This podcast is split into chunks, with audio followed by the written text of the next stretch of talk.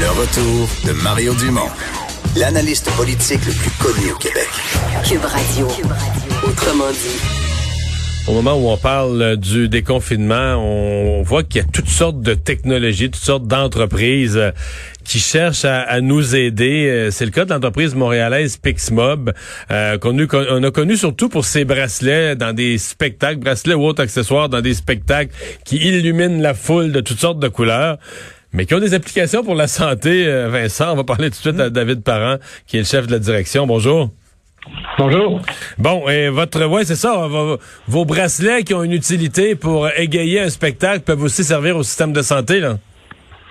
Oui, ben effectivement, on a essayé de voir euh, comment on pouvait être plus utile dans le contexte actuel, étant donné que des spectacles, on s'attend. Ouais, il peut-être pas pour un bout, là. Hein?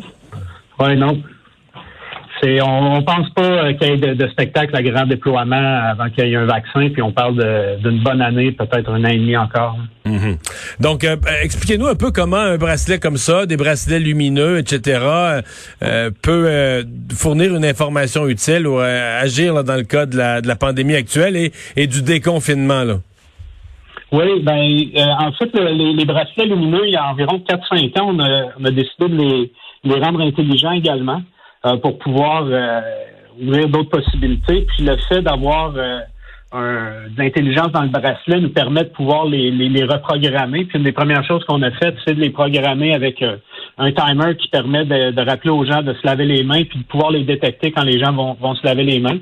Donc ça, c'est une première application qui était facile à, à, développer pour nous. Puis dans un deuxième temps, on a également euh, ré, reprogrammer nos bracelets pour pouvoir les utiliser plus dans un cadre industriel pour pouvoir euh, savoir euh, les, les, les, gens sont à quel endroit, qui ont rencontré, puis éventuellement euh, il y a une contamination, une, une, personne qui devient infectée, ben là on est capable de retracer les endroits où la personne est passée, puis ensuite de ça être capable d'identifier les gens qui ont été en contact avec cette personne-là, qui limite les, les, les dégâts, étant donné qu'en ce moment, si on ne le sait pas, ben plusieurs entreprises se retrouvent à fermer complètement à défaut de savoir qui exactement était en contact avec qui puis à quel endroit les gens sont passés. Donc, c'est les deux applications à court terme qu'on a développées. OK. Et qui, euh, qui sont utilisées, qui ont trouvé preneur? Oui, ben dans le cas du, de la, du de SafeWatch, qui est le, bracelet qui rappelle aux gens de, de, se laver les mains, on a réalisé une série de projets pilotes, essentiellement avec des, euh, des épiceries. Euh, dans les euh, dernières semaines. Et euh, là, on commence à, déployer avec des, des entreprises qui prévoient avoir un retour au bureau. dans les dans les prochaines semaines. Donc ça, oui. Et au niveau de la deuxième application, on déploie un premier pilote cette semaine avec une usine dans la région de, de Québec. Et là, ça, en fait, pour les usines, on a énormément de demandes. Là, on a la semaine prochaine, on devrait faire. Euh, donc, si on le rappelle, donc la personne, la personne, au bout d'un certain temps, ne sait pas laver les mains, le bracelet l'avertit?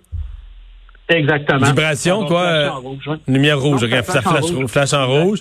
Là, qu'est-ce qui, qu'est-ce qui dit au bracelet là? Est-ce que c'est le bruit de l'eau? Est-ce que c'est le mouvement des mains du lavage? C'est un détecteur qu'on met près du lavabo qui permet de détecter la présence euh, du bracelet. OK, je comprends, près du lavabo. Donc là, ça là, il y a un timer sur le, fameux 20 secondes pour les laver. Exactement. Puis au bout de 15 minutes, une demi-heure ou une heure, dépendamment du contexte, ben, on va rappeler aux gens de, se laver les mains. Comme nous, au bureau, on a des gens qui travaillent à fabriquer des visières en ce moment et on a mis le timer à une heure. Donc, les gens sont rappelés de, se laver les mains au bout d'une heure. À chaque heure. Exact. OK. Euh, euh, vous aviez, euh, j'avais vu un article aussi qui disait que vous deviez produire du matériel, des visières de protection, etc. Est-ce que ça, ça s'est, ça s'est concrétisé finalement ce projet-là?